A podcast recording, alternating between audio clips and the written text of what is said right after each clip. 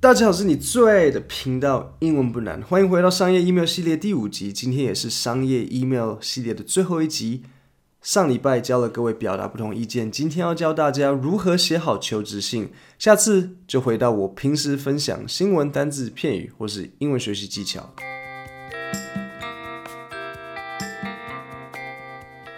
所以我帮很多学生改过履历，那我常常会看到大家犯的一些问题。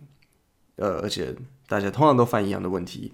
那我也知道哪些履历会被录取，哪些不会，因为我会帮学生改，然后他们会跟我说他们这一次的表现如何，然后遇到什么样子的状况，所以我大概通常会看得出来。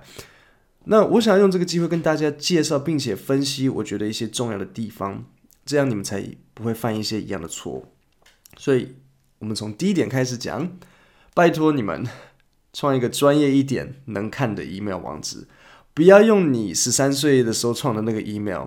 假如说你的名字是 Mario，你用 Mario Taipei One at Gmail dot com，这个很 OK。或者是来个 Mario Taiwan Two Thousand Three at Gmail dot com，这个也很 OK。但如果你创一个 Mario XXX 一二三四 at Gmail，这就不行。或是如果你觉得自己很棒，你的 email 是 Super Mario。At gmail.com 也不行，因为 Super Mario 基本上就是超级玛利欧，所以记得创一个稍微能看一点的 email。第二，排版我建议用十二号字体，然后就单纯的用黑色，这样就好了。呃，你可以用粗体或者是斜体，那但是颜色黑色，然后就十二号。我喜欢用一个清楚整齐，然后不花俏的排版。你可以说我是这个是无聊，但我认为是严谨。我女朋友说我小气不带她出去约会，但我认为这是勤俭持家。所以，除非你是要面试一个艺术类的东西，不然我觉得越简单越好。因为对面试官来讲，他如果一天要看一百份内容，他一定不会仔细看，所以要让他可以轻松阅读是最重要的。第三，用倒叙法来讲，讲你最近的工作，然后再往回推。最近十年的工作就好，太久以前的其实呢就不用。呃，尤其是你小时候帮阿妈卖面的事情也不用，除非你要应征一个餐厨业。所以你在写的时候，你可能就可以写 current job, current position，然后写一下你的 responsibilities，比如说 I maintain websites，或者是 I work on customer relations，把你的 responsibilities 写清楚。第四。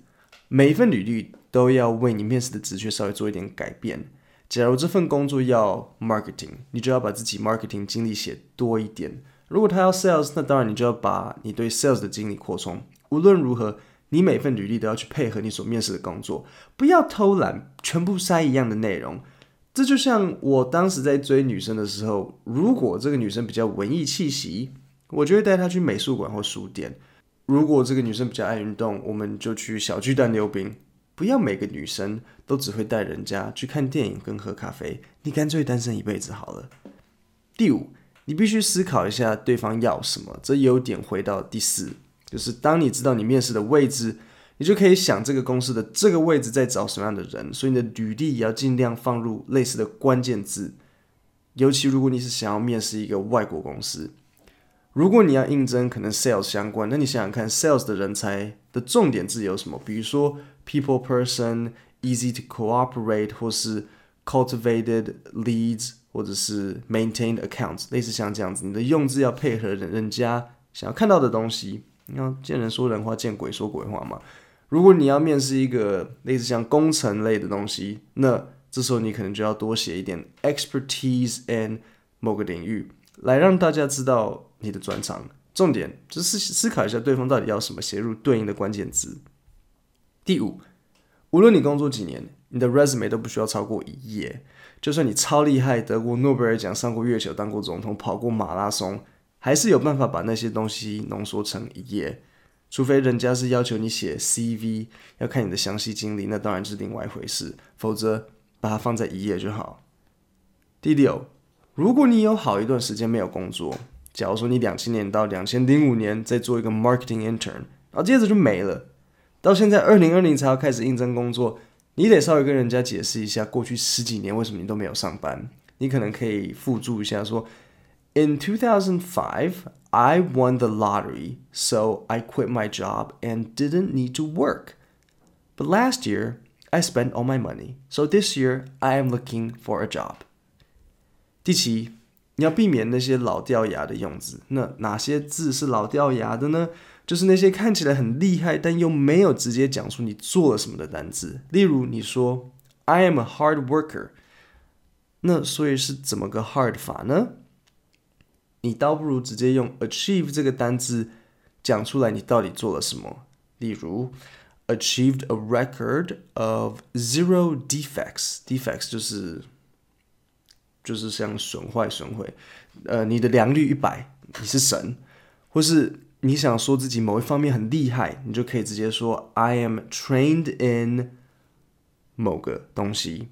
那一些可以让你们参考的单词有 discovered、accomplished。Invented, created, solved，这些字后面接你实际做的东西，都可以很直接的告诉老板你到底做了些什么。就像当你对你的老朋友，不是老朋友，老婆或是女朋友说：“我今天打扫了家里。”那他们第一句话会问你说：“宝贝，太好了，你做了什么？”然后你讲不出来。第八，最后一点，记得要多用数据。如果你在你的履历写 increased company revenue 或是 increased company sales，然后没加入一个数据，那这时候我就我觉想问啊，所以是 increase 多少？increase sales by thirty percent 还是 increase sales by two percent？所以你们一定要记得，你在写你的履历的时候，你不要只是说 increase。或者是 cut costs，或是 saved the company money。你要讲 how much money。讲到这里，就让我想到姜文《让子弹飞》那部电影里的这个对话。你出钱，我交费。好啊，三天之后一定给县长一个惊喜。汤师爷，翻译翻译，什么叫惊喜？这还用翻译？我让你翻译给我听，什么叫惊喜？不用翻译，就是惊喜。难道你听不懂什么叫惊喜？我就想让你翻译翻译，什么叫惊喜？惊喜？翻译出来给我听，什么他妈的叫惊喜？什么什么他妈的叫他妈的惊喜？什么他妈的叫惊喜啊？惊喜就是三天之后我出一百八十万给你们重生剿匪，接上我的腿，明白了吗？这就是惊喜啊！各位懂了吗？你的惊喜是什么？是什么？你要把它讲出来。你如果没有把你的惊喜讲出来，很难讲啊。这惊喜搞不好只是一碗沙子。你的数字要出来。就这样，今天是 email 系列的最后一集，如何写好求职信。下一集在星期五播出，就是这个礼拜五。内容会是我去美国的一些心得，还有我对英语学习的看法，要分享给大家。一样，我在下面有一个 Google 表单链接，你可以把履历或自传放上来，我就帮你看。今天就到这里，我们星期五见，谢谢大家。